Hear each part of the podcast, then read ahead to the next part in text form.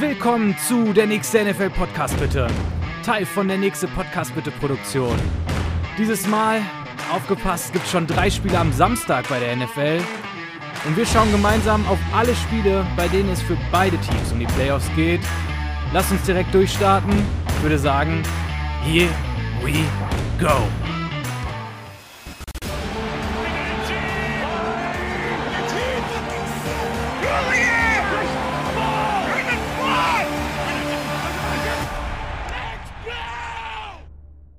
Bevor wir in die Preview gehen, erst noch mal ein kleiner Rückblick auf Thursday Night Football. Die 49ers gewinnen gegen die Seahawks 21 zu 13 und sichern sich damit einen oder den Platz 1 in einer, wie ich finde, enttäuschten NFC West diese Saison. Das Ergebnis durch einen späten Touchdown der Seahawks noch knapper, als es wirklich war. Purdy hätte aber auch genauso gut in der Mitte des zweiten Viertels eine Interception werfen können. In Summe trotzdem überzeugendes Spiel der 49ers. San Francisco mit 170 Rushing Yards, 381 Yards Total Offense, 6,2 Yards per Attempt. Das wäre Platz 2 als Offense auf die Saison gesehen. Purdy selbst 17 äh, von 26, 217 Yards, 2 Touchdowns. Wie gesagt, mit viel Glück ohne Interception vom Platz gegangen. 8,3 Yards per Pass Attempt. Das wäre Platz 1 auf die Saison gewesen. Und die 49ers Defense, die macht auch ihren Teil. Drei Sacks halten Seattle bei 4 von 13 on Third Down. Ja, und mit der Statistik kannst du dann letzten Endes als Seattle auch so ein Spiel eben nicht gewinnen. Die 49ers sind jetzt also das zweite Team, das sich fest für die Playoffs qualifiziert haben, stehen bei 10 zu 4 und machen mit den Vikings, ich denke, den Platz 2 in der NFC aus. Die Vikings stehen ja jetzt noch bei 10 zu 3, bevor es dann dieses Wochenende für sie weitergeht. Und die Eagles werden wohl gegen die Bears gewinnen und werden dann eben drei Siege schon vor beiden Teams. Die Seahawks auf der anderen Seite fallen auf 7 und 7 zurück, sind für den Moment wirklich aus den Wildcards wieder raus, auch überraschend, wie ich finde. Und die Lions könnten mit einem Sieg gegen die Jets jetzt sogar noch gleichziehen. Die Verlierer oder der Verlierer zwischen den Commanders und den Giants wäre dann am Ende des Wochenendes nur noch 0,5 Siege vor Seattle. Also auch wenn es jetzt gerade für den Moment nicht gut aussieht, am Ende des Wochenendes kann alles wieder ganz, ganz knapp sein in der NFC. Ja, mit Ende der NCAA College Regular Season werden die Einschaltquoten, die frei gewordenen Einschaltquoten am Samstag von der NFL natürlich dankend mitgenommen. Deshalb, so wie ich es im Intro schon gesagt habe, aufgepasst, es geht schon am Samstagabend ab 19 Uhr los. Am Samstag spielen die Colts bei den Vikings, die Ravens besuchen die Browns und die Dolphins sind zu Gast in Buffalo bei den Bills. Das ist auch das Spiel, das wir uns gleich als erstes im Detail angucken wollen. Außerdem heute in der Folge die Lions zu Gast bei den Jets, Titans und Chargers spielen gegeneinander. Bengals, ja, der äh, Burrow, der Red Hot Burrow, zu Gast bei dem äh, White Cold Tom Brady leider und den Buccaneers und die Commanders und die Giants eben zurück zu ihrem Rematch von der vorletzten Woche, wo sie unentschieden auseinandergegangen sind. Drumherum passiert aber natürlich auch noch eine ganze Menge. Wir gucken uns ja, wie gesagt, die Spiele an, wo es für beide Teams um die Playoffs geht. Andere Spiele noch, Colts zu Gast bei den Vikings. Die Frage, ob Minnesota nach der Niederlage gegen die Lions jetzt wieder zurückschlagen kann oder wirklich in der Krise steckt. Die Ravens besuchen die Browns. Ist Deshaun Watson endlich entrostet und die Ravens mit Huntley jetzt wieder an das Center nach seiner, nach seiner Gehirnerschütterung schon wieder bereit zum Sieg oder ziehen tatsächlich die Cincinnati, Cincinnati Bengals dann an ihnen vorbei? Die Falcons besuchen die Saints in New Orleans. Da die Frage, wie sich der Rookie-Quarterback Desmond Ritter in seinem ersten Spiel schlagen wird. Die Bears begrüßen die Philadelphia Eagles bei sich zu Gast. Ist die Frage, ob Philadelphia auch nachdem sie jetzt ihr Playoff-Ticket gezogen haben, noch heiß sind. Und wir kriegen auch mal, wie ich finde, einen spannenden direkten Vergleich zwischen Jalen Hurts und Justin Fields. Die Chiefs zu Gast bei den Texans. Können die Texans wieder einen Favoriten zum Straucheln bringen, so wie sie es letzte Woche beinahe mit den Cowboys gemacht haben? Apropos Cowboys, die sind zu Gast bei den Jacksonville Jaguars. Da auch wieder Red Hot, so wie Burrow, hatten wir über Lawrence schon gesprochen, kann er seine Hot Streak auch gegen eine der besten Defenses und vor allem gegen eine der besten Defensive Lines fortsetzen. Die Cardinals zu Gast bei den Broncos und die Rams zu Gast bei den Packers. Das sind ehrlich gesagt Spiele für hartgesottene und eingefleischte Fans. Da habe ich keine Storylines für euch mitgebracht. Das muss man wirklich schauen wollen. Und als letztes Spiel dann die Patriots gegen die Raiders. Hätte ein viel, viel spannenderes Spiel sein können, wenn die Raiders es nicht in den letzten zwei Wochen wieder geschafft hätten, sich selbst aus dem Wettbewerb rauszunehmen. Trotzdem für die Pets natürlich die Frage, ob sie den letzten Platz als AFC Wildcard verteidigen können oder wie da das Rennen in der AFC weitergeht. Ich würde aber trotzdem sagen, wir starten mit Dolphins zu Gast bei den Bills. Easy, easy. Kill, kill. Mine, mine. Ja, Dolphins at Bills in der Nacht von Samstag auf Sonntag, Saturday Night Football, wenn man so will, 2.15 Uhr deutscher Zeit, der AFC East-Knaller schlechthin. Ganz, ganz unterschiedliche Ausgangssituationen, wie ich finde. Die Bills sind im Hoch und die Dolphins gefühlt im freien Fall aktuell. Das letzte Spiel äh, mit dem schönen Spitznamen Butt Punt gewann Miami mit 21 zu 19. Das Ganze trotz Tours erster Gehirnerschütterung der Saison. Die Bills sind in dem Spiel aber auch zweimal ohne Punkte im vierten Viertel vom Feld gegangen, hatten ein verschossenes Field Goal und ein Turnover on Downs an der Miami 2-Yard-Linie und haben es dann äh, am Ende des Spiels auch nicht mehr geschafft, rechtzeitig zu spiken, um noch einen Field Goal Attempt loszuwerden. Zeit abgelaufen, Sieg Miami Dolphins. Die Bills in dem letzten Spiel eigentlich dominant gewesen. 497 Yards Total Offense, Dolphins nur mit 212, die dann natürlich wirklich Schwierigkeiten hatten dann ohne Tour auf dem Platz. 90 Snaps haben sie da gespielt. Die Dolphins hatten nur 39 Offensivsnaps. Aber Miami wirklich mit wichtigen Stops zur richtigen Zeit und das Ganze ja auch in einem, in einem Hitzeduell und damit schon, ich sag mal, ein starker Unterschied äh, im äh, Spiel jetzt dieses Wochenende. Es wird kalt, es wird typisches Buffalo-Winterwetter und vor allem Tour ist mit dabei und hoffentlich auch ohne Gehirnerschütterung bis Ende dann auf dem Platz. Die Dolphins, wie ich es ja gesagt hatte, jetzt mit zwei Niederlagen in Folge gegen die 49ers und gegen die Chargers.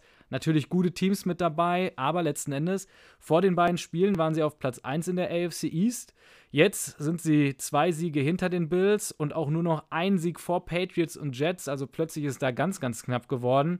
Und für die Dolphins geht es dementsprechend darum, mit wem sie sich denn in den letzten Wochen eigentlich konkurrieren dürfen. Konkurrieren sie mit den Bills um Platz 1 in der AFC East und damit den direkten Playoff-Platz konkurrieren sie mit den Bengals um Platz 5 in der AFC oder müssen sie sogar wirklich mit den Patriots, Chargers und Jets um die letzte Wildcard kämpfen. Die Bills, vier Siege in Folge, nachdem sie gegen die Jets und Vikings auch zwei Back-to-Back -back verloren hatten, kämpfen jetzt sogar mit Kansas City um die Bye Week, also da geht es um einiges nach oben. Die Chiefs haben meiner Meinung nach das leichtere Restprogramm. Die spielen noch gegen die Texans, die Seahawks, die Broncos und die Raiders. Da ist abgesehen von den Seahawks kein einziges Team mit bei, das selbst um die Playoff kämpft. Die Bills hingegen spielen nochmal gegen die Dolphins eben, gegen die Bears, gegen die Bengals und die Patriots. Besonders Bengals und Patriots, da wird es wahrscheinlich bis in die letzten Wochen um alles gehen, wenn man so möchte. Das heißt, äh, die haben da wirklich ein hartes Programm vor sich, müssen auf jeden Sieg hoffen und dementsprechend natürlich auch gegen die Dolphins wieder alles geben. Die Dolphins sind jetzt nur noch die siebtbeste Offense, weiterhin zweitbeste im Passing Game, 29. im Rush Game und laut ESPN sind sie sogar nur noch das achtbeste Team der Liga, von den Bengals und den 49ers überholt worden diese Woche. Laut NFL ähm, Power Ranking sogar nur noch auf Platz 11. Die Lions, die Chargers und die Ravens sollen sie da überholt haben. Das ist natürlich schon ein krasser Abstieg jetzt nach zwei Niederlagen. Ich würde sie ja eher da irgendwo in den Platz, Plätzen 6 bis 8 sehen. Bengals und 49ers, ja, ich glaube, die 49ers sollte man schon noch davor sehen. Aber jetzt darf man sich auch meiner Meinung nach von den zwei, ja, wirklich äh, starken Gegnern, gegen die sie da verloren haben, nicht blenden lassen und sie direkt komplett abschreiben. Ja, in Back-to-Back-Games haben sie jetzt nur 17 Punkte tatsächlich äh, jeweils erzielen können. Vorher hatten sie viermal in Folge 30 oder mehr geschafft. Und in den letzten beiden Spielen hatten sie auch nur 308 Total Yards und 219 Total Yards. Vorher hatten sie nur drei Spiele in der gesamten Saison mit überhaupt weniger als 308 Yards. Also wirklich ein offensiver Struggle für das Team. Gegen die Pets und die Bills und äh, hatten sie damals gewonnen, als sie weniger als 308 Yards hatten. Gegen die Jets haben sie mit weniger als 308 Total Yards dann aber auch verloren. Aber die Chargers sind jetzt nur 23. Defense gewesen und hatten von all diesen genannten Teams die schlechteste Defense und haben sie trotzdem bei so wenig Yards und vor allem auch so wenig Punkten halten können. Sie hatten einfach keine Antwort auf die Press-Coverage gegen Hill und Waddle gefunden und haben sich da dementsprechend wirklich unfassbar schwer getan, letzte Woche und vorletzte Woche da zu Yards und auch zu Punkten zu kommen. Da liegt jetzt an Coach McDaniels, da wirklich ein Rezept drauf zu finden. Da kommen wir aber auch gleich nochmal in meinen Ausblick äh, auf das Spiel dann drauf zu. Mit 33 Rushing Yards hatten sie gegen die 49ers jetzt wirklich einen Season Low. Mit 127 Passing Yards hatten sie gegen die Chargers hingegen einen Season Low bei den Passing Yards. Haben sich jetzt also ja gegenseitig da in den Spielen abgewechselt mit dem, was einfach gar nicht mehr läuft. Tour über beide Spiele weniger als 80er Passer-Rating, nur 5,2 Yards per Passing Attempt. Das wäre Platz 32 auf die Saison gesehen. Also wirklich von seiner Seite der Struggle ja fast noch prägnanter als das, was ich gerade schon über das Team gesagt habe. In den letzten beiden Spielen hatten sie nämlich auch jeweils 10 First Downs weniger als ihre Gegner. Das ist ja fast 25% pro Spiel dann nachher. Gut, gegen die 49ers hatten sie vier Turnover, aber gegen die Chargers hatten sie null Turnover, waren dafür dann da aber drei von elf on Third Down. Gegen die 49ers sogar 0 von 7 on Third Down. Haben es da also wirklich in keinster Weise geschafft, ihre Drives irgendwie zu verlängern. Äh, stattdessen immer wieder die Punting Unit auf dem Team. Ganz, ganz frustrierend da in den letzten Wochen. Gegen die Chargers hatten sie dann jetzt Rushing Yards before Contact mit Mostert nur 1,4. Also nach 1,4 Yards wurde er da schon berührt oder sogar getackelt. Auf die Saison liegen sie da bei 2,9. Das heißt, bevor Mostert da überhaupt den Ball hatte, wurde er eigentlich schon getackelt. Also ganz, ganz schwaches äh, Rush-Blocking, äh, das sie da mit abliefern konnten. Die Buffalo Bills, um nochmal so einen Vergleich zu ziehen, die haben 3,5 Yards ähm, before Contact. Also eine ganz, ganz andere Hausnummer, wie viel mehr Anlauf da der Running Back nehmen kann, ähm, um dann auch die Lücke zu finden und nicht eben schon im Backfield getackelt wird. Trotzdem 127 Rushing Yards haben sie sich insgesamt erkämpft gegen die Chargers aber wirklich hart, hart, hart erarbeitete Yards. So kannst du dein Rushing Game natürlich nicht äh, ja, gewinnbringend mit ins Spiel nehmen. So kannst du vor allem dann auch nicht eben mit der Play-Action auch mal ein tiefes Brot werfen. Die O-Line muss dementsprechend besser blocken. Aber die Bills haben den acht besten, äh, die acht beste Rush-Defense, wenn man auf Yards per Carry guckt. Ja, und wenn man mich fragt, scheint da fast das nächste Run-Desaster zu drohen für die Dolphins. Und dann, so wie ich es gerade beschrieben habe, leidet im Zweifelsfall auch wieder das Passplay, so wie wir es jetzt in den letzten Wochen schon gesehen haben. Die Bills, zweitbeste Offense, sechstbeste Passing Offense, achtbeste Rushing Offense. Also herrlich ausgeglichen, obwohl sie eigentlich schon, ja, Offense oder Pass Offense First sind. Laut ESPN sind sie unverändert das drittbeste Team, liegen dahinter Kansas City und den Eagles. Laut, NF, äh, laut NFL selbst aber nur Vierter, da dann eben von den Kansas City Chiefs überholt worden. Haben weiterhin die zweitbeste Third Down Conversion Rate, schaffen es also immer wieder auf dem Platz zu bleiben, können ihre Drives am Leben halten. Allen wird nur bei 16,4% seiner Dropbacks gepressured. Das ist der drittbeste Wert. Allen also mit viel Zeit in der Pocket, beziehungsweise auch immer wieder in der Lage, zum richtigen Zeitpunkt dann eben aus der Pocket heraus zu scramblen.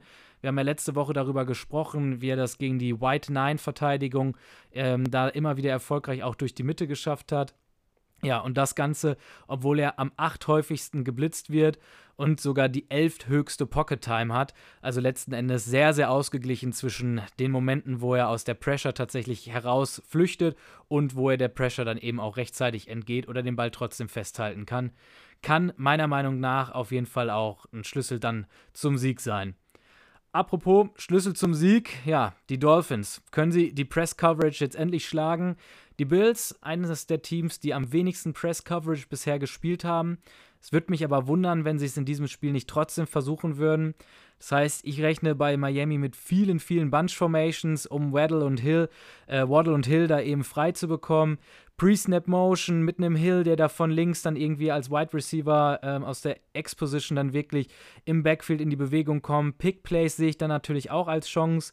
Und die Dolphins brauchen einfach wieder zweistellige Anzahl von Catches von Hill. Die haben jetzt zwei von vier Spiele verloren, äh, wenn Hill mehr als zehn Receptions hatte.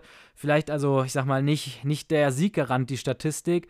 Letzten Endes waren das aber auch zwei Spiele, wo dann Bridgewater eben der Quarterback war und äh, umgekehrt dann zweistellige Targets halt von äh, Weddle dann äh, mit dabei waren. Da muss man also gucken, ähm, Hill, wenn er jetzt aktiv im Passing Game ist, nicht unbedingt der Sieggarant, aber auf jeden Fall ein Schlüssel, dass er jetzt wieder Gas geben kann. Noch einer, der wieder Gas geben sollte oder aktiv mit eingebunden werden muss, Mike Gesicki, der Tight End, seit drei Wochen ohne einen einzigen Catch. Seit sechs Wochen auch ohne einen einzigen Touchdown. Das heißt, seit sechs Wochen haben wir seinen, seinen Gritty Dance nicht mehr sehen dürfen. In den letzten drei Spielen wurde er einmal, einmal und zweimal überhaupt angeworfen. Wie gesagt, alle incomplete in seine Richtung. Da muss auf jeden Fall mehr kommen bei so einem ja, aktiven, aktiven äh, Catching-Tight End.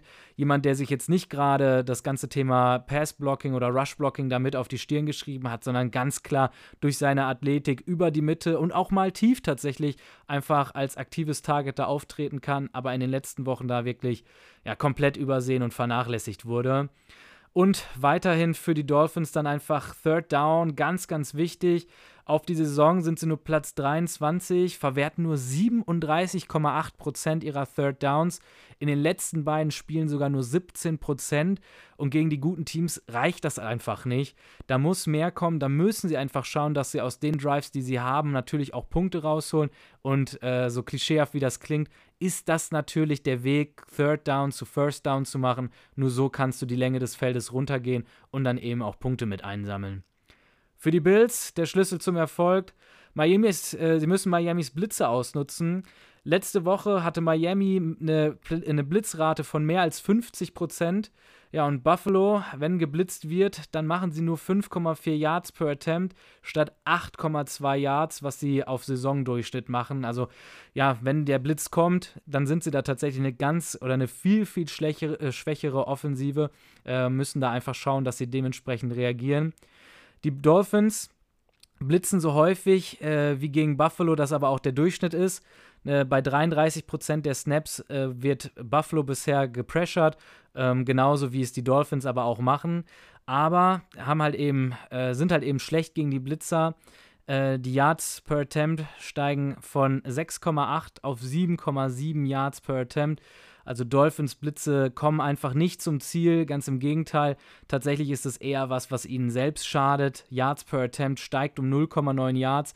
Das ist der Unterschied äh, wie die erstbeste Offense zur 18. besten Offense in der Liga.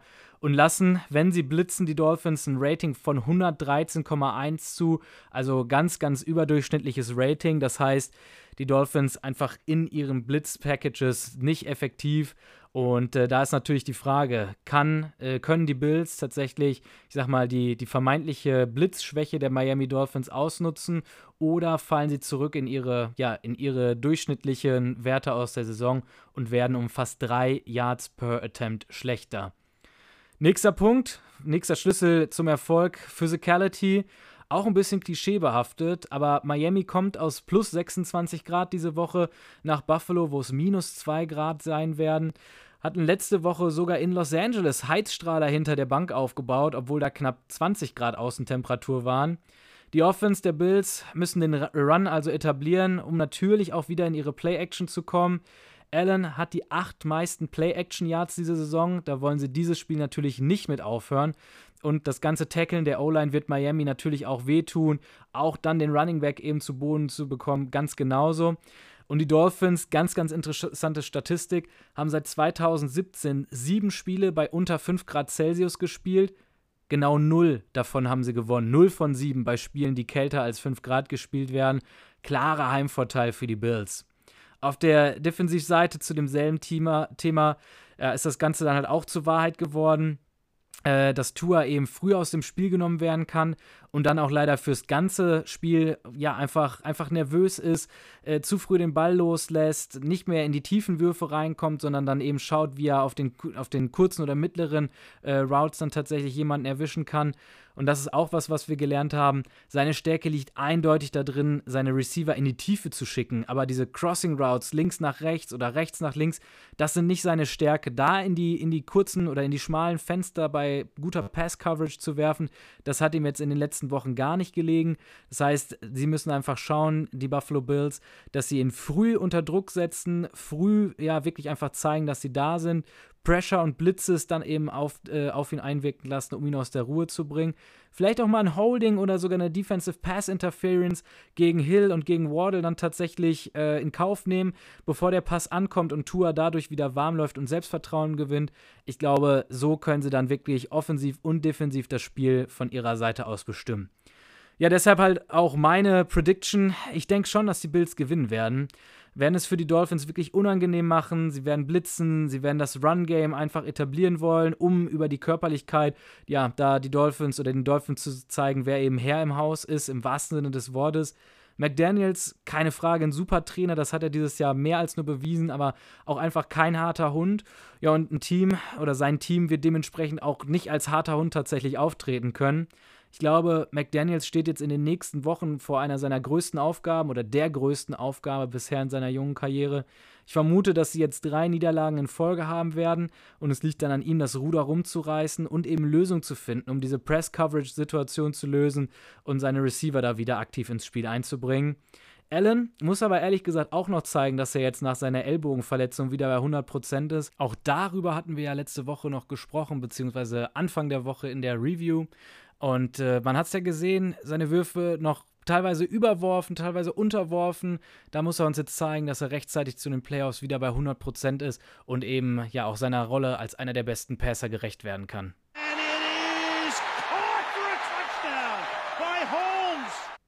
Wir schauen auf die Detroit Lions, die sind zu Gast bei den New York Jets. Sonntagabend, 19 Uhr deutsche Zeit. Und wir haben bisher noch gar nicht über die Lions gesprochen. Die stehen jetzt nämlich bei 6 zu 7, haben fünf der letzten sechs gewonnen. Und das ist natürlich auch der Grund, warum wir noch nicht über sie gesprochen haben. Waren eigentlich schon raus aus dem ganzen Thema Playoffs, sind jetzt aber wieder zurück, haben sich wieder rangekämpft. Auf die Saison haben sie die fünf meisten Yards und Punkte erzielt, sind dabei nur 2,9 Punkte hinter den Eagles mit der besten Scoring Offense. Und in den letzten fünf Spielen haben sie sogar gleich viele Punkte wie die Philadelphia Eagles erzielt. 32,2. Also die geben gerade wirklich richtig Gas. Und obwohl ja wirklich alle über die ach so schlechte Defense der Detroit Lions sprechen, in den letzten fünf Spielen haben sie auch gleich viele Punkte wie die Phillies zugelassen. 22,6, ein super Wert. Das wäre nämlich immerhin ein respektabler Platz 15 auf die Saison, statt Platz 31, wie sie jetzt stehen. Mit einem Sieg könnten sie dann eben mit Washington oder den New York Giants halt gleichziehen, zumindest bei den Winston schon mal. Außer Washington und die Giants schaffen wieder ein Unentschieden, aber das ist jetzt natürlich sehr, sehr unwahrscheinlich. Ja, ähm, letzten Endes sind sie dabei auch auf die beiden Teams nachher angewiesen, um dann noch eine Chance auf die Wildcards zu haben. Über die Jets haben wir schon in der letzten Folge gesprochen. Die stehen bei 7 zu 6. Zwei Niederlagen in Folge, drei der letzten vier, beziehungsweise vier der letzten sechs dann eben verloren. Und die Patriots haben ja jetzt gegen die Cardinals on Monday Night Football dann noch gewonnen, haben dadurch die Chargers und die Jets eben überholt. Die Jets sind jetzt äh, mit trotz gleichem Rekord dann eben ein hinter den Patriots. Die Patriots mit einer Niederlage weniger in der Division, deshalb eben vorne in den Standings. Haben aber auch erst vier Division-Spiele gehabt. Die Jets hatten schon fünf. Das heißt, da können die Patriots natürlich auch noch ein Spiel verlieren und dann wäre es eben wieder Gleichstand und dann wird es nachher auf den nächsten Tiebreaker ankommen. Es ist also ganz klar, die, alle drei genannten Teams sind weiterhin im Kampf um die letzte Wildcard. Das letzte Spiel zwischen den beiden Teams war 2018, also nicht sonderlich aussagekräftig. Damals noch Sam Darnold gegen Matthew Stafford als Quarterbacks. Stafford vier Picks in dem Spiel und die Jets gewannen mit 48 zu 17. Das war natürlich schon eine heftige Niederlage, mit der ich ehrlich gesagt für dieses Wochenende nicht rechne. Die Lions als Offense mit Goff seit Woche 14 oder in der Woche 14 330 Yards, 3 Touchdowns, 120,7 Passer-Rating und mehr als 8 Yards per Attempt. Das wäre Platz 1 als Passing-Offense auf die Saison. Und auf die Saison sind sie schon bei 7,5 Passing Yards per Attempt. Das ist schon Platz 9. Sind auch fünf Spiele jetzt ohne Interception unterwegs. Und die Lions in den letzten vier Spielen komplett, äh, in, in vier der letzten fünf ohne Turnover geblieben. Wide Receiver St. Brown ist jetzt seit seiner Rückkehr auch heiß. 17 von 22 letzte Woche gefangen, 213 Yards, zwei Touchdown damit erzielt. Aber die Jets Passing Defense erlaubt eigentlich nur 81,4, äh, ein 81,4er Rating gegen Wide Receiver. Die sind da gut aufgestellt aus den Außen. Mal gucken, wer das äh, Duell also für sich behaupten kann. Rookie Wide Receiver Jameson Williams, auch mit einem Touchdown direkt in seinem ersten Spiel. Der war bisher verletzungsbedingt ausgefallen, kann natürlich auch ein Faktor sein. Müssen wir uns eben anschauen.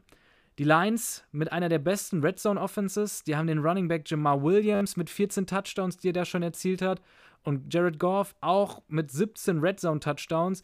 Das ist Platz 2 in der Liga, genauso viele wie Allen, wie Burrow, wie Lawrence, also wirklich in einer guten Gesellschaft. Und jetzt kommt noch was, womit er sich, wie ich finde, überraschend dann noch von den drei genannten abheben kann.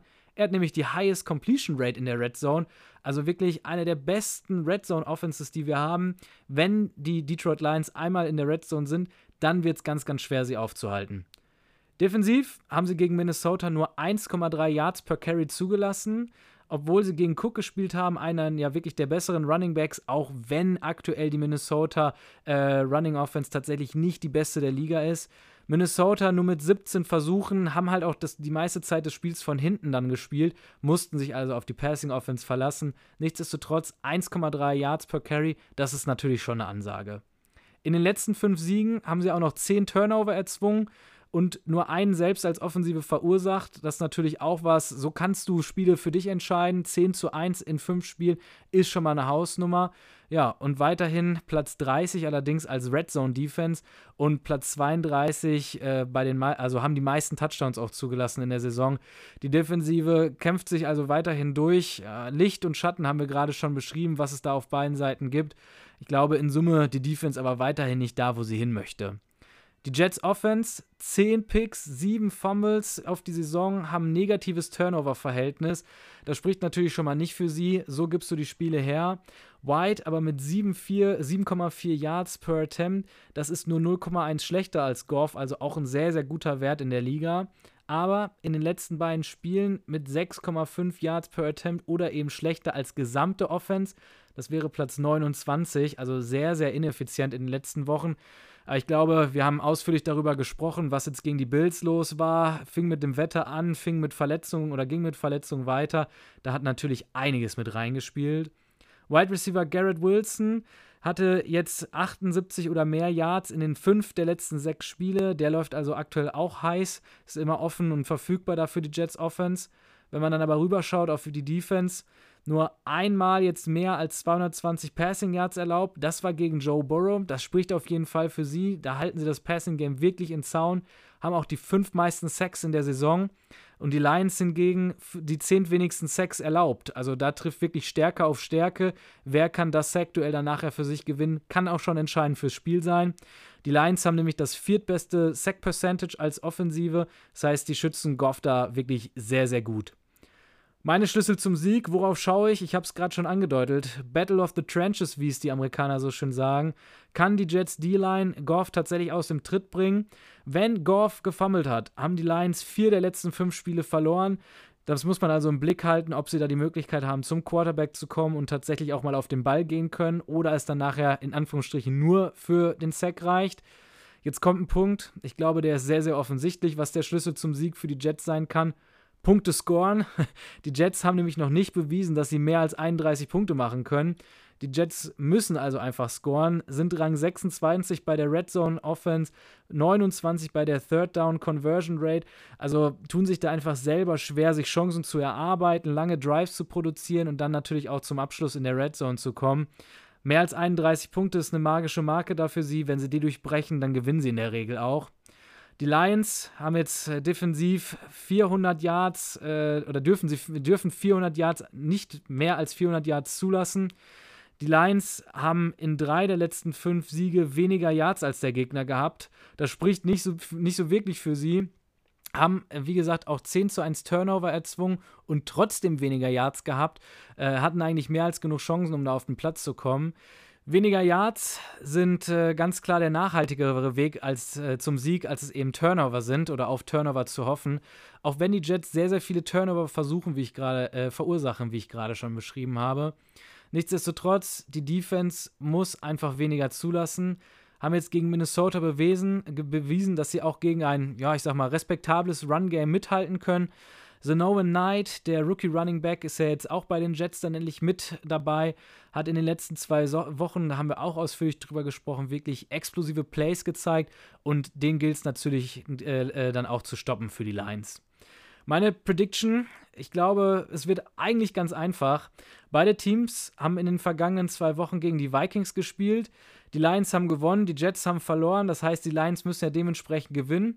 Die Jets haben aber auch den schwächeren Quarterback. Auch, ja, also das muss man schon mal festhalten. Goff, zumindest in der aktuellen Form, wirklich der eindeutig bessere Quarterback. Und der Quarterback der, der Jets, äh, Mike White, ist eben angeschlagen, hat äh, jetzt bis Donnerstag sogar nur Limited Practice Availability gehabt. Die Lions sind hingegen wirklich red hot, also die haben wirklich äh, ganz, ganz starke Offensive zumindest hingelegt. Die Jets hingegen eher unterkühlt. Man muss aber auch dann wieder die andere Seite des Balls betrachten. Die Jets Defense ist wirklich stark und Detroit hat bisher nur gegen die Bills mit einer starken Defense gespielt und da dann auch direkt verloren. Beide Teams kämpfen, wie gesagt, zumindest auf einer Seite überraschend noch um die Wildcards. Für mich ist es, wie gesagt, das Duell der Lions Offense gegen die Jets Defense und ich denke, dass die Lions wirklich gewinnen werden und ihre Hotstreak dann eben fortsetzen werden. Nächstes Spiel: Titans zu Gast in Los Angeles bei den Chargers. Sonntag, deutsche Zeit, 22.25 Uhr. Die Titans 7 zu 6, aber man weiß wirklich nie, was man bei denen bekommt. Sind 7 zu 3 in die Saison gestartet verlieren aber bisher wirklich alle Spiele gut, gegen gute Teams. Gegen die Giants, die zähle ich da jetzt mal mit zu. Die Bills und gegen Kansas City in Overtime. Dann noch gegen die Bengals und die Eagles. Und letzte Woche dann auch noch gegen die Jacksonville Jaguars, gegen die eigene Division, gegen den stärksten Konkurrenten, den ihn, der ihn eigentlich als einziges noch die Teilnahme an den Playoffs wirklich vermiesen kann. Plötzlich ist Jacksonville wieder auf zwei Siege ran. Die haben nämlich zwei der letzten drei gewonnen. Titans, wie gesagt, die letzten drei verloren und haben zum Glück leichten, ein leichtes Restprogramm. Treffen aber in Week 18 dann eben wieder auf die Jacksonville Jaguars. Das kann das alles entscheidende Matchup werden. Die Chargers, wieder eine enttäuschende Saison, haben aber auch den zweithöchsten Banked-Up-Score. Großartiger Name, wie ich finde. Auf jeden Fall äh, mit am schwersten von Verletzungen eben getroffen gewesen diese Saison. Wieder einmal, wenn man das auch so sagen darf. 7 zu 6 jetzt nach einem Sieg über die Dolphins, auch einem überzeugenden Sieg über die Dolphins und sind dann doch wieder mit einem Wildcard-Rennen. Das hatten sie ja letztes Jahr auch, wo sie dann am letzten Spieltag eben gegen die Raiders ausgeschieden sind. Mit den Titans, den Colts, den Rams und den Broncos haben sie auch wirklich einen leichten Spielplan bis zum Ende der Saison. Und falls Jacksonville noch Tennessee überholen sollte, wären sie halt vom Rekord her der direkte Kon Konkurrent um die Wildcard. Zwischen den beiden Teams jetzt diesen Sonntag also schon auch ein entscheidendes Spiel, weil eventuell, ganz eventuell, es nachher wirklich auf genau die beiden ankommt, äh, wer dann als letzte Wildcard eben mit einzieht. Mit den Pats und den Jets und den Dolphins ja, oder eben den Jacksonville Jaguars ist dann da der Kampf halt um die NFC, äh, um die AFC Wildcard weiterhin heiß. Und äh, wie ich finde, hätten die Chargers nach der Niederlage dieses Jahr gegen die Raiders schon gar nicht mehr mit in diesem ganzen Rennen sein dürfen. Die Titans, die 29. beste Offense, 29. Pass Offense, immerhin 16. Rushing Offense. Und was ich auch überraschend finde, die 25. Defense dieses Jahr. Die Offense hatte 2020 noch Platz 2 belegt bei Yards per Carry. Letztes Jahr dann Platz 14 und dieses Jahr Platz 20, nur 4,3 Yards per Carry. Also wirklich innerhalb von zwei Jahren leider aus einer, aus einer Stärke eine Schwäche geworden, wo sie einfach nicht mehr effizient ihr Running Game etablieren können. Henry 2020 5,4 Yards per Carry, dieses Jahr einen Yard weniger, 4,4 und das erste Mal seit vier Jahren, dass er wieder weniger als 100 Yards pro Spiel macht. Letzte Woche noch mit zwei Fumbles, also nicht nur jetzt wirklich eine schwache Saison, dann auch noch einen schwachen Trend und top. Das ist wirklich äh, besorgniserregend aus Sicht der Titans. Die Titans haben die elf meisten Rushing Attempts und die drittwenigsten äh, Pass Attempts pro Spiel, erlauben aber trotzdem die elf meisten Sacks, obwohl sie schon so wenig in der Pocket stehen, also Tannehill so wenig in der Pocket stehen. Ja, ich glaube aber nicht, dass das die Chargers ausnutzen können. Die haben nämlich Platz 24 bei den Sacks diese Saison. Die Chargers, deren, äh, deren Offense ist genauso eindimensional, aber eben andersherum. Und äh, wenn wir jetzt noch bei den Titans bleiben, der Trade von AJ Brown, der tat den wirklich nicht gut. Sicherlich auch einer der Gründe, äh, warum deren GM dann eben gefeuert wurde. So hat man es ja auch rausgehört. Ähm, der Zeitpunkt nach dem Spiel gegen die Philadelphia Eagles, wo Brown ja hingetradet wurde, sicherlich kein Zufall in dem ganzen Zusammenhang. Noch eine Statistik. In den ersten 15 Plays sind die Tennessee Titans. Die 15 Plays zum Verständnis sind in der Regel die, die alle scripted sind, also die schon vor dem Spiel quasi feststehen, die nicht intuitiv oder individuell mit reingerufen werden, sondern die stehen schon vor dem Spiel fest. In diesen 15 Spiels sind sie Platz 4 bei EPA. Ab dem 16. Play sind die Titans die schlechteste Offensive nach EPA. Also da muss man auch das Playcalling dann mal mit in Frage stellen. 15 Plays, Plays funktioniert richtig, richtig gut laut EPA und ab dem 16. Play fallen sie einfach eine Klippe runter und sind die schlechteste Offensive der Liga. Robert Woods ist ihr, ihr, erfolgreichster Receiver. 406 hat er auf die Saison, nur 31,2 Receiving Yards pro Spiel. Letztes Jahr war er ja noch bei den Rams, da hat er fast das Doppelte gehabt mit 61,8 Yards per Game. Traylon Burks hat immerhin die meisten Yards pro Spiel, ist ja auch deren First-Round-Rookie.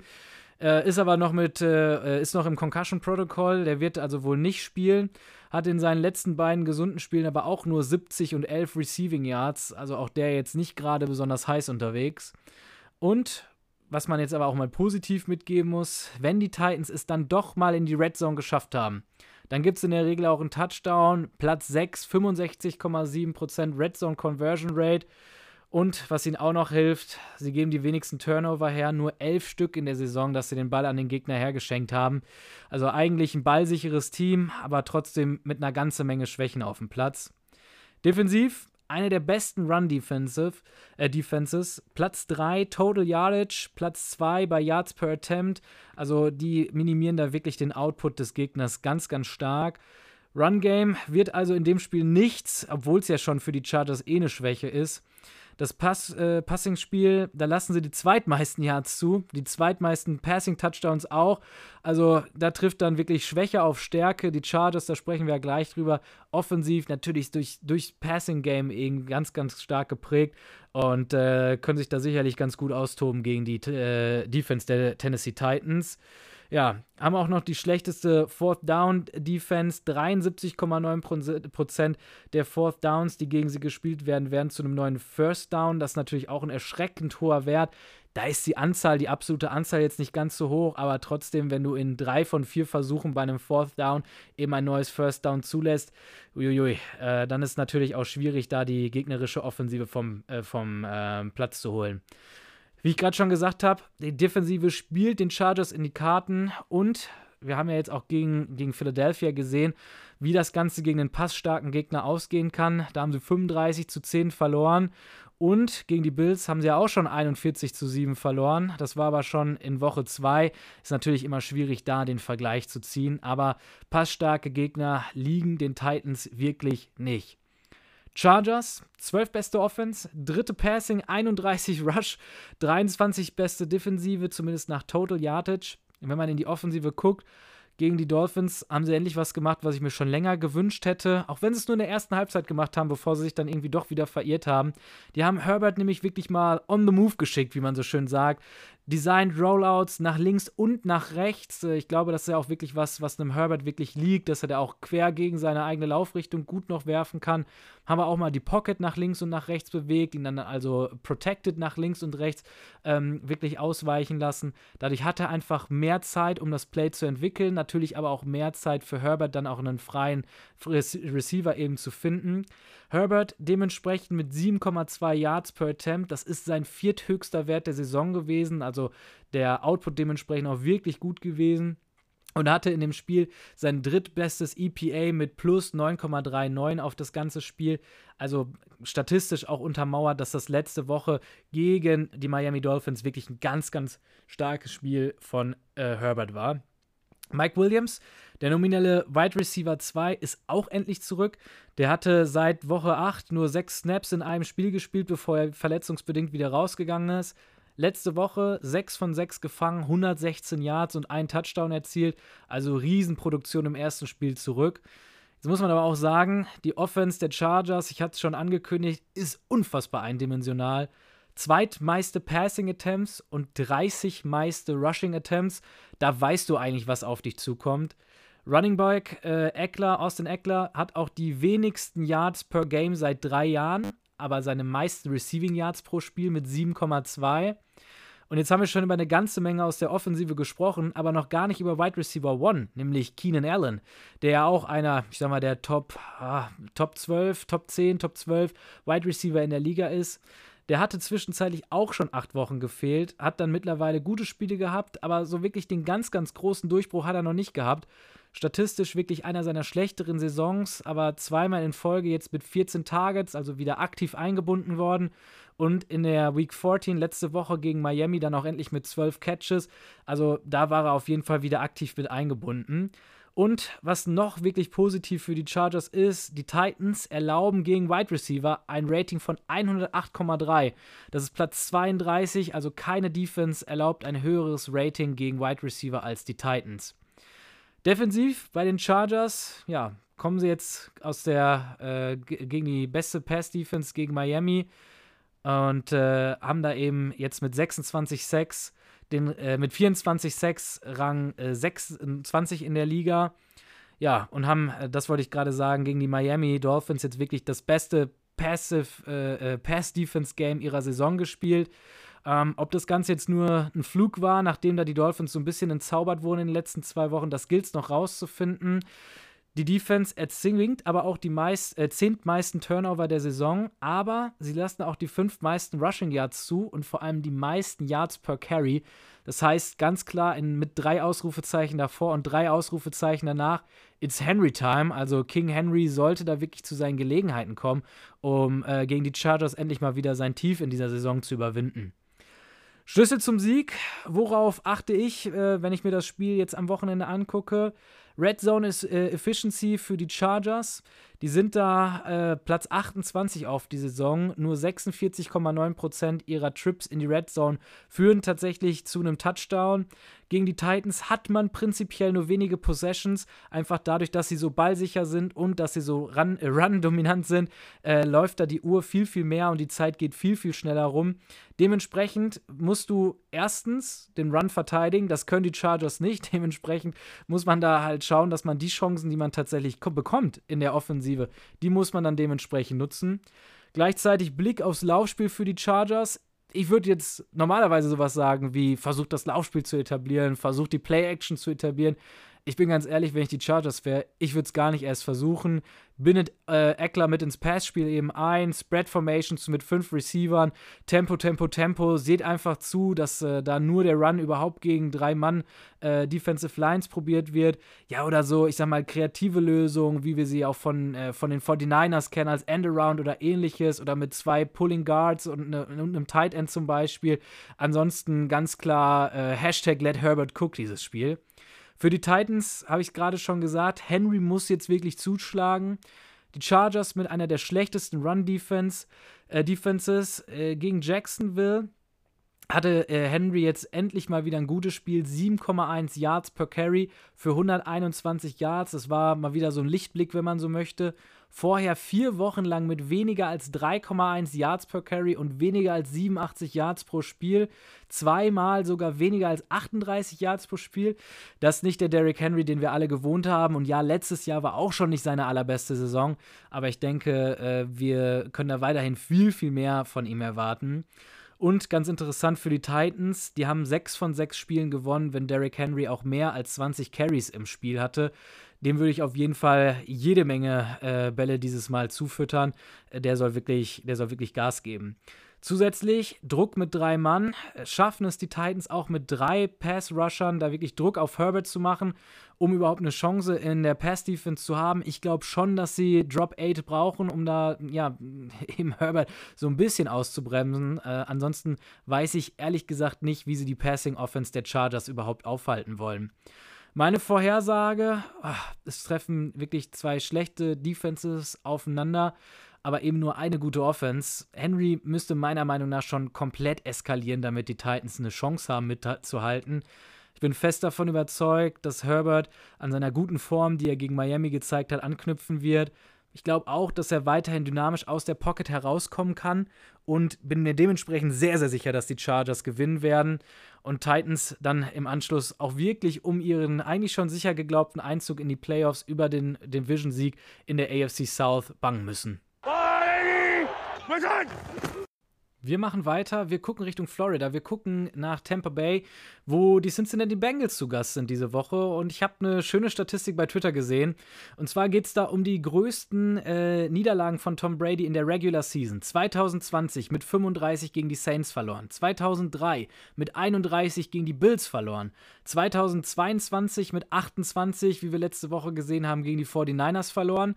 Und 2014 hat er noch mit 27 gegen die Chiefs verloren. Was haben alle drei vergangenen Saisons von diesen vier genannten gemeinsam? Richtig, Tom Brady hat am Ende der Saison den Super Bowl gewonnen. Das kann ja eigentlich nur eine logische Folge haben, nämlich dass genau das diese Woche auch eintritt, äh, dieses Jahr eintrifft. Äh, wenn ihr also nochmal eine Future Bet abgeben wollt, dann könnt ihr da auf jeden Fall äh, sicheres Geld mitmachen. Die NFC South ist, glaube ich, dieses Jahr das, was letztes Jahr oder die letzten Jahre die NFC East war, äh, nämlich wirklich ein, ein Slumfest. Also da ist äh, überraschenderweise doch noch alles offen, weil irgendwie keins der Teams es wirklich schafft, äh, sich mal ordentlich davon äh, voneinander abzusetzen. Tampa Bay 6 zu 7 haben da noch den Platz 1 eben inne, aber die Panthers und die Falcons jetzt jeweils mit 5 und 8 direkt im Nacken sitzen. Die Falcons scheinen ehrlich gesagt das Tanking schon dann jetzt doch eingeleitet zu haben. Ich habe es ja schon gesagt, dass der Rookie-Quarterback Dismond Ritter da zum Starter ernannt wurde. Die Bucks haben, wie ich finde, überraschend drei der letzten fünf gewonnen, aber zwei der letzten drei verloren wiederum.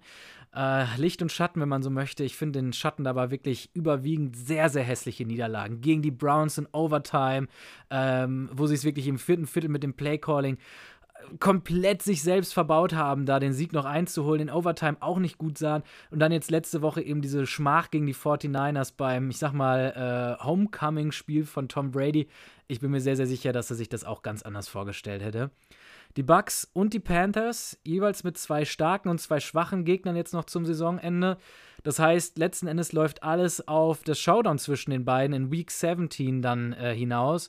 Panthers spielen diese Woche gegen die Steelers. Die haben wieder nur einen Backup-Quarterback mit dabei, könnten also gleichziehen, wenn die Tampa Bay Buccaneers diese Woche verlieren sollten gegen die Bengals. Die Bengals selbst stehen bei 9 und 4 in der AFC North. Das ist da Platz 2, trotz Gleichstand mit den Ravens. Sie sind in der Division bisher schlechter gewesen, haben 5 in Folge gewonnen, 7 der letzten 8 gewonnen, 29,8 Punkte pro Spiel in den letzten 5 erzielt. Das wäre sogar 0,1 besser, als es Philly auf die gesamte Saison macht. Ja, und ganz, ganz spannend für die Division. Baltimore und Cincinnati spielen halt auch in der Week 18. In Cincinnati, äh, in Cincinnati gibt es da das Heimspiel für die Bengals. Die Ravens aber ehrlich gesagt mit dem deutlich leichteren Schlussendspurt. Die spielen noch gegen die Browns, gegen die Falcons, die Steelers und die Bengals dann eben. Die Bengals umgekehrt spielen noch gegen die Buccaneers, wie, wir jetzt gleich besprechen werden, gegen die Patriots und die Bills. Ja, äh, ich glaube, äh, wer da den kürzeren Strohhalm gezogen hat, ist ziemlich offensichtlich. Cincinnati, äh, daher gefühlt nur in den Wildcards, da aber dann vielleicht dann auch als beste Wildcard mit drin, das könnte ich mir schon noch vorstellen. Die Dolphins äh, sind jetzt aktuell aber nur ein Sieg dahinter. Äh, und über deren Chance äh, ja, haben wir ja schon gesprochen, inwiefern, wie, inwiefern sie da eben die Möglichkeit haben, dann auch an den Cincinnati Bengals wieder vorbeizuziehen. Die Bengals offensiv, ja, wirklich gut. Fünf meiste Touchdowns erzielt, 3,84 pro Spiel machen die da alleine. Haben auch die zweitmeisten Receiving Touchdowns erzielt, machen die siebtmeisten Punkte pro Spiel und äh, sind fünf bester bei Yards per Attempt in der Passing Offense mit 7,8 haben dieses Jahr auch schon vier Game-Winning-Drives. Ich glaube, das wird nur von den Minnesota Vikings überboten. Wobei ich das bei den Vikings weiterhin mehr für, eine, für fluky empfinde, als ich es bei den, äh, bei den Bengals tatsächlich sehe sind Vierter in der Red Zone, 66,7 Prozent, also zwei von drei Mal, wenn sie in der Red Zone sind, erzielen sie auch einen Touchdown. Dritter bei Third Down, aber nur 32. bei Fourth Down. Zwei von zehn Fourth Downs haben sie dieses Jahr nur zu einem First Down konverten können. Ähm, ist was, liegt in ihrer DNA, da auch aggressiv zu sein, das auf jeden Fall. Aber jetzt müssen sie schon auch zusehen, dass sie die mal konverten können. Schlecht gibt es da bei denen aber auch was. Die Rushing Offense, 27. bei Yards per Carry, nur 4,0. Und das, obwohl sie sogar die 12 meisten äh, Rushing Touchdowns erzielt haben. Das erklärt natürlich aber auch ihre gute Red Zone Efficiency, wenn man da einfach in diesem kleinen Spielfeld, was da noch überbleibt, den Ball erfolgreich laufen kann. Ähm, das hilft da ungemein. Und gerade auch wenn Burrow es selbst dann mal mit in die Hand nimmt, das tut der Bengals Offense äh, ja wirklich einfach, einfach gut. Burrow aber auch am sechs häufigsten gesackt, 27 Mal schon diese Saison. Äh, fast schon ein toller Wert im Vergleich zu den bisherigen Jahren, aber nichtsdestotrotz einfach noch viel, viel, viel zu viel. Bei den Bengals in der Defense, Defensive Tackle DJ Reader ist jetzt seit vier Spielen wieder zurück. Seitdem erlaubt Cincinnati nur 3,4 Yards per Carry. Das Run-Game der Gegner also wirklich mehr als, äh, mehr als abgemeldet. Das ist Platz 2 in der Liga. Pass Defense erlaubt nur 6,8 Yards per Attempt. Das ist auch ein guter elfter Platz. Und vor allem erlauben sie nur 59,1 Completion Rate. Das ist der beste Platz. Also keiner zwingt einen Quarterback dazu, mehr Pässe zu incompleten, als es überraschenderweise die Bengals Defense macht. Die Buccaneers in der Offensive kommt Brady wirklich aus einer, aus einer schrecklichen Performance heraus gegen die 49ers. Ein Touchdown, zwei Interceptions, zwei unterworfene Touchdowns, die er hätte werfen können, in meiner Meinung. Und äh, wie ich finde, eine, eine herzzerbrechende Niederlage gegen die 49ers 35 zu 7. Ja, äh, waren in der Woche dann auch 4 von 16 und Third Downs. Auf die Saison sind sie dabei einem Platz 21, also auch einfach nicht ihre Stärke.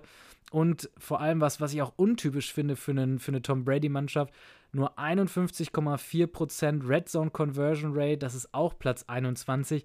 Eigentlich immer eine Stärke gewesen von Tom Brady-Teams, da einfach die Chancen, die sie sich erspielen, dann auch erfolgreich abzuschließen. 6,2 Yards per Pass Attempt für Tom Brady. Das wäre sein schlechtester Karrierewert, wenn das so bleiben würde. Und die Buccaneers für die Saison nur 22 Touchdowns. 22 Touchdowns, so das Platz 28 in der Liga. Und äh, wie ich auch finde, ihr Offensive Ranking, wenn man jetzt auf NFL.com gucken würde, absolut irreführend. Sind da als fünf beste Passing Offense geführt aber auch nur, weil das ja nach Total Yardage geht. Haben die fünf meisten Yards, das stimmt, haben aber auch die meisten Passing Attempts der Saison und sind nur Platz 28 bei Yards per Attempt und äh, ja, Platz 28 bei Yards per Attempt für die gesamte Offense, Passing und Rushing. Puh, also da sieht es wirklich echt dunkel aus offensiv. Äh, da darf man sich vom Platz 5, angeblich, äh, angeblichen Platz 5, wirklich nicht irren lassen. Nur 3,3 Yards per Carry beim Rush das ist Platz 32 in der Liga. Da kann äh, die Run-Offense Tom Brady auch einfach wirklich nicht entlasten. Und das, worüber wir immer wieder sprechen werden, hast du kein Run-Game, hast du keine Play-Action. Und das ist, wie gesagt, immer was gewesen, äh, wo sich ein Tom Brady natürlich auch einfach ausgezeichnet hat mit seinen Post-Snap-Reads, gerade wenn er dann in der harten Play-Action-Fake äh, den Rücken zur Defense gedreht hat ähm, einer der besten, um da dann mit einem mit einem völlig neuen Bild, was ihm die Defense da präsentieren kann, in dem Moment, wo er sich ja wegdreht, trotzdem Lücken zu finden und seine Receiver dann eben frei zu spielen. Die Offense kann also weder werfen no, und noch weniger kann sie laufen. Und die Chancen, die sie sich erarbeiten, die können sie dann nicht mal mehr verwerten. Das einzig oder einer der wenigen Lichtblicke ist wirklich, dass sie wenig Turnover verursachen. Platz 4 bei Turnover Percentage, was ich insgesamt komisch finde, ist, dass sie trotzdem 13 Bester bei EPA sind. Also da eine Statistik, die ihnen wirklich sehr, sehr gut tut. Ich glaube aber, äh, dass es da viele Statistiken trotzdem gibt, die gegen sie als Mannschaft sprechen. Defensiv, neuntbeste Defensive nach Yards per Play. 5,2 lassen sie dazu, aber das, was sie da wirklich solide Arbeit machen, umso weniger Turnover erzwingen sie da auch. Fünf wenigste Turnover erzwungen auf die Saison und erlauben 19,5 Yards pro Spiel. Das immerhin Platz 9 und sind auch neuntbeste Defense bei äh, Defensive EPA. Also in Summe schon eine gute Defense. Turnover wird man sich da schon noch mehr äh, wünschen. Wenn man jetzt so ein bisschen absteigt, dann sind sie die sechstbeste Defense gegen den Pass aber auch nur die 23. gegen den Rush. Also da gibt's schon, da sind sie schon auch angreifbar. Wobei ich ja jetzt auch sagen möchte, ähm, dass das ja nicht unbedingt das Spiel der Cincinnati Bengals ist, wo ich nicht glaube, dass das jetzt unbedingt ausgenutzt werden kann diese Woche. Und was ich nochmal mit in die Runde werfen möchte, was ich im Recap letzte Mal, also Anfang der Woche gesagt habe, wo ist die verdammte Geschwindigkeit der Buccaneers Defense geblieben? Ja, also da bin ich wirklich weiterhin unfassbar negativ überrascht, wie sehr man sie doch äh, über die Außen wirklich überrennen kann. Hätte ich so nicht mit gerechnet. Ähm, haben wir ausführlich Anfang der Woche besprochen. Meiner Meinung nach Schlüssel zum Sieg für Cincinnati. Defensive End Hendrickson ist wohl raus. Wide Receiver Boyd und Higgins, die waren ja letzte Woche raus. Die sind noch aktuell limited in Practice.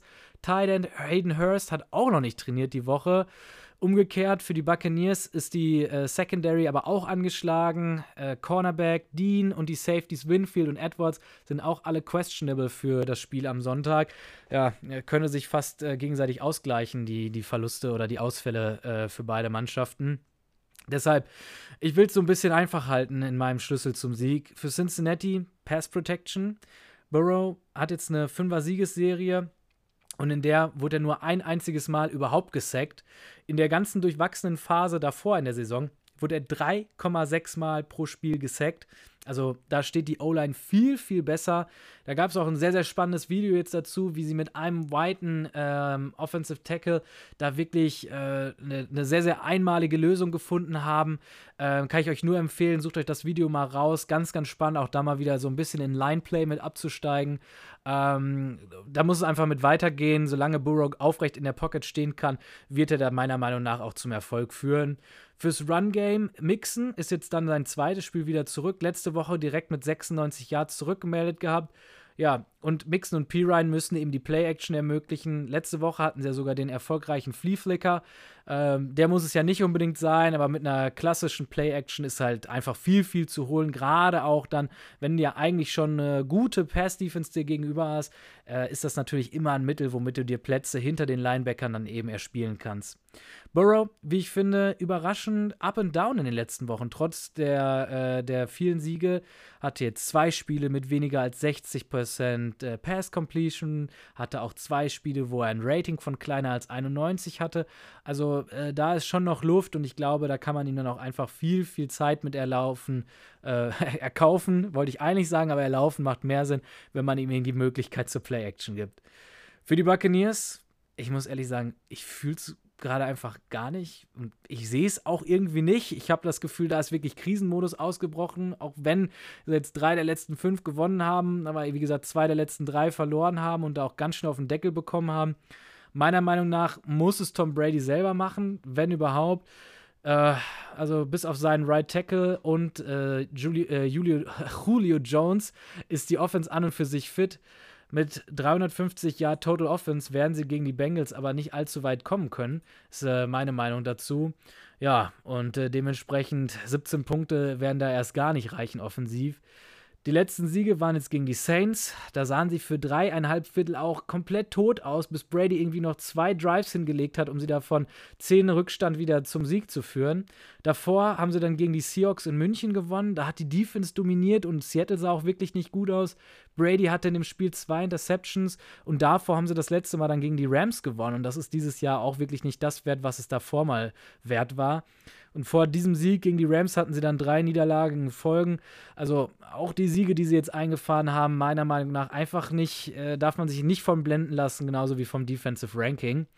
Meine Vorhersage fürs Spiel daher: Die Bucks Defense wird die Bengals Offense nicht aufhalten können und für einen offensiven Shootout sind sie aktuell einfach nicht aufgestellt. Die Bengals werden gewinnen, ja, und die Buccaneers müssen dementsprechend wirklich um ihren Platz in den Playoffs äh, über den Division-Sieg ähm, tatsächlich bangen müssen.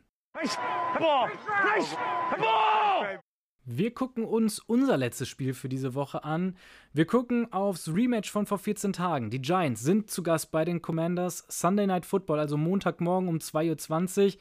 Es ist das Battle der NFC East dieses Jahr. Es geht um die Entscheidung um Platz 3 oder Platz 4 in der Division. Dementsprechend um die zweite oder dritte Wildcard in der NFC oder vielleicht sogar das Verpassen der Playoffs, denn wer verliert, ist letzten Endes nur noch 0,5 Siege vor den Seattle Seahawks und eventuell hat man ja dann sogar noch die Lions mit im Nacken. Beide Teams, Giants und Commander, stehen bei 7, 5 und 1. Washington ist vorne, weil sie immerhin einen Sieg in der Division dann mehr haben. Letztes Spiel wirklich ein unfassbares Spiel auf Augenhöhe. Ich glaube, wenn sie es zehnmal spielen würden, würde es äh, zumindest achtmal wieder äh, unentschieden ausgehen. Washington, äh, einziger Unterschied mit, acht, äh, mit 70 Yards in der Passing Offense mehr. Aber beide Teams kommen jetzt wirklich aus unterschiedlichen Standpunkten. Washington hat sechs der letzten acht Spiele gewonnen, plus die, das Unentschieden gegen die Giants, also sieben von acht Spielen nicht verloren, wenn man so möchte. Und die Niederlage kam gegen die Vikings mit einer ihrer berüchtigten Comeback-Siege aus dieser Saison, wo sie mit 16 Sekunden noch übrig im Spiel noch ein Field Goal zur Führung geschossen haben. Jetzt kommen die Commanders dann auch noch aus der Bye Week.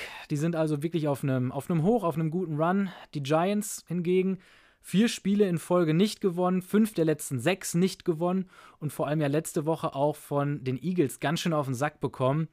Washington also mit Aufwind und die Giants, ich glaube fast, die würden sich über nochmal einen Unentschieden ganz schön freuen. Ähm, aber das natürlich statistisch gesehen doch sehr, sehr un äh, unwahrscheinlich. Die Giants offensiv meiner Meinung nach so ein bisschen Opfer der Marktkorrektur geworden, wie man das so schön dann auch nennen kann. Bis Woche 7 hatte Daniel Jones noch 5,91 Yards per Carry und hat 8,2 Mal pro Spiel es versucht mit den Beinen. Seitdem hat er in den Niederlagen nur noch vier Versuche pro Spiel und macht da nur noch 5,5 Yards per Carry. 5,91, das wäre zugegebenermaßen auch mit Abstand die beste Rush-Offense gewesen der Liga. 5,5 Yards ist auch immer noch eine der besten, aber mit der Anzahl, die ja auch deutlich zurückgegangen ist, ist da natürlich die Gesamtproduktivität deutlich zurückgegangen von Jones. Und man merkt da schon, dass sie jetzt dazu gezwungen sind, eine traditionellere Offense eben zu, zu spielen. Ähm, hatten ja am Anfang ähm, des Jahres auch viel, ich sag mal, mit Daniel Jones fast als, als Wildcat, als designierter Running Back oder mit einem echten Running Back als Wildcat, der dann auch gespielt. Also ähm, da wurden sie dann auch entzaubert, so in Woche 6, Woche 7 und seitdem spielen sie, wie gesagt, traditioneller. Jones dementsprechend nicht mehr so mit diesen Designed Runs für ihn. Ja, und äh, in diesem Overtime-Game gegen Washington war es jetzt das einzige Mal seit Woche 7, dass er überhaupt zweistellige Rush-Versuche hatte. Seitdem hat er nur noch, ähm, oder seitdem sind sie nur noch Platz 29 bei den Yards per Game. Und wenn man das äh, Overtime-Game dann eben rauslässt, wo sie ja logischerweise durch die Mehrzeit doch eine ganze Menge Yards mitgemacht haben. Also die Offense viel, viel ineffizienter unterwegs. Ja, haben die sechs wenigsten Pass-Attempts, die 27. Pass Efficiency, machen nur 5,5 Yards pro Passversuch, sind da einfach nicht gut aufgestellt. Auf der anderen Seite machen sie die sechstmeisten Rushing Attempts, aber auch nur bei der 13. besten Efficiency. Da kann man natürlich direkt auf äh, Saquon Barkley gucken. Seit Week 8 ist er auch wirklich am Schwächeln. Hat nur ein einziges Mal mehr als 100 Yards gemacht. Das war gegen Houston, hatte da aber auch 35 Carries. Also ich glaube mal mit, bei, äh, mit zwei Abstrichen, was die, die Performance angeht. Ansonsten war jetzt sein höchstes seit Week 8 63 Yards und seine beste Efficiency war 4,34 Yards per Carry. Das wäre Platz 20 in der Liga. Das ist natürlich auch kein Wert, den er haben möchte. Das Run-Game ist letzten Endes aber doch das, was sie am Leben hält. 45% ihrer Yards kommen tatsächlich aus dem Run-Game. Und wenn man das mal vergleicht, selbst die Eagles, die haben die zweitmeisten Rushing Yards nach den Bears, die machen nur 41% ihrer Offensive Yards mit dem, mit dem Run-Game. Und die Bills, um mal so einen starken Kontrast zu zeigen, die machen 27% äh, ihres, äh, ihrer Offense durch das Run-Game. Also die äh, Giants sind da wirklich sehr, sehr abhängig von ihrem Run-Game. Die Defensive hat die höchste Blitzrate äh, der ganzen Liga. 41,5% aller Snaps spielen sie mit fünf Mann gegen den Quarterback oder mehr. Die Packers sind Platz 2. Die machen das nur bei 36,9% aller Snaps. Sie produzieren dadurch auch immerhin die fünfthöchste Pressure Rate. Das ist natürlich gut. Und Washington, das muss man direkt dazu sagen, lässt ja bereits die neuntmeisten Sacks zu. Also ich glaube, da gibt es einiges zu holen für die Giants Defense dieses Mal. Sie kassieren aber auch die zweitmeisten Penalties und die fünfmeisten Penalty Yards gegen sich. Und am allerschlimmsten, sie kassieren die sechstmeisten Punkte gegen sich. Ja, und vor allem, äh, was ja trotzdem dann auch noch immer wieder schwierig ist, äh, lassen sie die drei, drittmeisten Rushing Yards zu. Also, wenn sie nicht zum Quarterback kommen, dann sind sie ziemlich aufgeschmissen. Das letzte Spiel haben sie 5-6 geholt, da müssen sie mit angreifen. Ansonsten fallen sie eher in die Kategorie, kassieren die sechs meisten Punkte, lassen die drittmeisten Rushing Yards zu. Das ist natürlich nicht die Giants Defense, die sie sich selbst erhoffen wollen. Für die Commanders offensiv haben sie die viertmeisten Snaps gespielt. Das ist so ein ähnliches Phänomen wie bei den Buccaneers, als wir darüber gesprochen haben. Das ist nicht so wirklich viel wert. Die sind nämlich, die Commanders, nur Platz 25 bei den erzielten Punkten. Ja, woher kommen die vielen Snaps, fragt man sich da. Also sie kommen leider nicht von einer guten Third Down Conversion Rate. Da sind sie Platz 26. Oder kommt auch nicht daher, dass sie wenig Turnover haben. Da sind sie Platz 26, haben schon 19 Mal den Ball hergeschenkt ja, sondern einfach wirklich, weil sie unfassbar ineffizient sind. Haben die fünf schlechtesten Yards per Play in der gesamten Offense, machen nur 4,9 Yards per Play haben die acht schlechteste Passing Efficiency, die sechs schlechteste Rushing Efficiency. Das heißt, die machen einfach viele, viele kleine Plays, haben die elf längsten Drives mit einer, mit einer Zeit von 2 Minuten 54. Also die krebsen wirklich über den Platz und das machen sie mit der acht schlechtesten EPA, minus 6,04 auf die Saison. Also wirklich ein ganz, ganz schwacher Expected Points Added Wert, den sie mit in die Runde werfen. Und ich habe es ja gerade schon gesagt, die erlauben die siebtmeisten Sacks, 37 Stück, 2,65 Mal pro Spiel wird ihr Quarterback Heineke da tatsächlich zu Boden gebracht. Das ist äh, ein ganz, ganz schwacher Wert. Und in vier der letzten sechs haben sie immerhin dann mal etwas mehr als League Average Total Yardage erzielt. Also in vier der letzten sechs äh, läuft es offensiv dann zumindest ein bisschen besser, als es bisher war. Aber in Summe wirklich eine schwache Offense der Commanders dieses Jahr. Ja, dann natürlich die Frage, wie kommt es überhaupt, dass sie um die Playoffs kämpfen? Ganz klar, Defense, die haben die drittwenigsten Punkte erlaubt, die viertwenigsten Yards auf die Saison zugelassen und sie sind besonders stark gegen den Run, äh, neunte, äh, neuntwenigste Total Yardage zugelassen und aber auch gegen den Pass, fünftwenigste Total Yardage gegen den Pass zugelassen. Wobei sie gegen den Lauf dann aber auch die 16 schlechteste Efficiency zulassen. Also da sind sie nur Mittelfeld. Das heißt, es wird nicht so oft gegen sie versucht. Aber wenn es gegen sie versucht wird, dann ist da eigentlich was zu holen in, äh, im Run-Game. Sie erlauben die drittschlechteste Third Down Conversion Rate für die gegenüberstehende Offense. Nur 33,1% der Third Downs können da zum First Down converted werden. Das ist natürlich ein Riesenwert. Damit kannst du die gegnerische Offense vom Feld schicken. Die Offense, äh, die Defense mit dem achtbesten EPA in der Liga, minus 3,16 und sind sehr, sehr diszipliniert, lassen die siebtwenigsten Penalty Yards zu, aber sie haben die fünf meisten Penalties, die zum direkten First Down nehmen. Sie nehmen sich also ihre Stärke, die sie als Third Down Defense haben, selbst weg, schießen sich da immer wieder selbst ins Bein, ähm, haben das, äh, das Third Down schon erfolgreich verteidigt, nur um dann doch wieder durch eine Penalty zurückgepfiffen zu werden. Meine Schlüssel zum Sieg, ja, äh, erstmal einmal so ganz allgemein, äh, Pressure. Washington Platz 4, New York Giants Platz 5. Die können beide, wenn sie wollen, wirklich eine ganze Menge Pressure auf die Quarterbacks generieren. Bei ca. 25% aller Snaps sind sie am Quarterback dran aber beide Quarterbacks sind das auch gewohnt. Heineke steht bei 27,7% seiner Snaps, seiner Dropbacks unter Pressure, Jones sogar bei 28,2%. Das wäre beide für, ähm, für, wenn man das als 1 quasi kombinieren würde, wäre das Platz 32 der Liga. Jones, trotz allem, was ich vorhin gesagt habe, schon der deutlich aktivere Scrambler im Vergleich zu Heineke und auch der erfolgreichere. Deshalb so für beide Seiten schon die Frage, welche O-Line kann denn ihren, ihren Passer da wirklich besser, besser beschützen, ihm mehr Zeit geben, welcher Quarterback kann under Pressure dann auch letzten Endes besser performen. Für die Giants, nochmal so explizit dann aber genannt, muss der, Bl der Blitz einfach ankommen. Sie können es sich nicht erlauben, bei mehr als 40% ihrer Snaps zu blitzen und dann nicht an den Ball zu kommen. Dann fehlt in der Regel nämlich ein Linebacker. Und selbst Washington könnte dann im Run-Game erfolgreich sein oder halt auch mit kurzen Pässen über die Mitte da ja so ein bisschen ihr Rezept der Wahl finden. Außerdem für die Giants Barclay als Schlüssel zum Erfolg. Sie machen als Team bereits die sechstmeisten Rushing Yards, aber Barclay ist da einfach ja der, derjenige, der es dann letzten Endes auch entzünden muss. Wenn er mehr als 83 Yards Rushing hat, dann haben sie diese Saison immer gewonnen. Genauso, wenn er mehr als 20 Carries hat äh, pro Spiel, das ist eigentlich äh, ein Sieggarant für die Giants die Saison gewesen. Jetzt hat er aber auch vier schlechte Spiele in den letzten fünf. Äh, fünf der letzten sechs war er unter 65 Yards und letzte Woche hat er sogar nur neun Versuche gehabt. Das war jetzt ein deutliches Season Low für ihn. Also er gar nicht involviert gewesen letzte Woche gegen die Eagles. Da muss natürlich mehr kommen.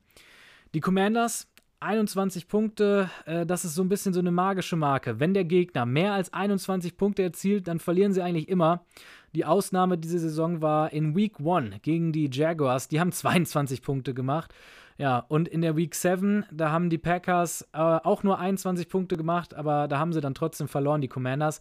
Ich sehe das trotzdem so ein bisschen als, äh, ja, als, als Benchmark. Ähm, mehr haben sie einfach gezeigt, können sie selbst nicht scoren. Das ist einfach das, womit sie, äh, wo sie aufpassen müssen. Third Down Conversion Percentage. Die Giants sind eigentlich Platz 7 bei dieser Conversion Rate. In den letzten Spielen aber vier von, im letzten Spiel aber 4 von 13 gewesen. Die Giants werden sich von selbst in Third Downs bringen. Also, das ist äh, auch so ein bisschen, ich sag mal, die, die Story ihrer Offensive, dass sie da immer wieder bei Third Down dann letzten Endes stehen und kämpfen müssen. Und dann muss Washington es eben halt schaffen, sie vom Platz zu schicken und keine Penalty Yards zu sammeln. Was ist meine Vorhersage fürs Spiel? Naja, ganz äh, provokant sage ich, dieses Spiel wird wieder unentschieden ausgehen.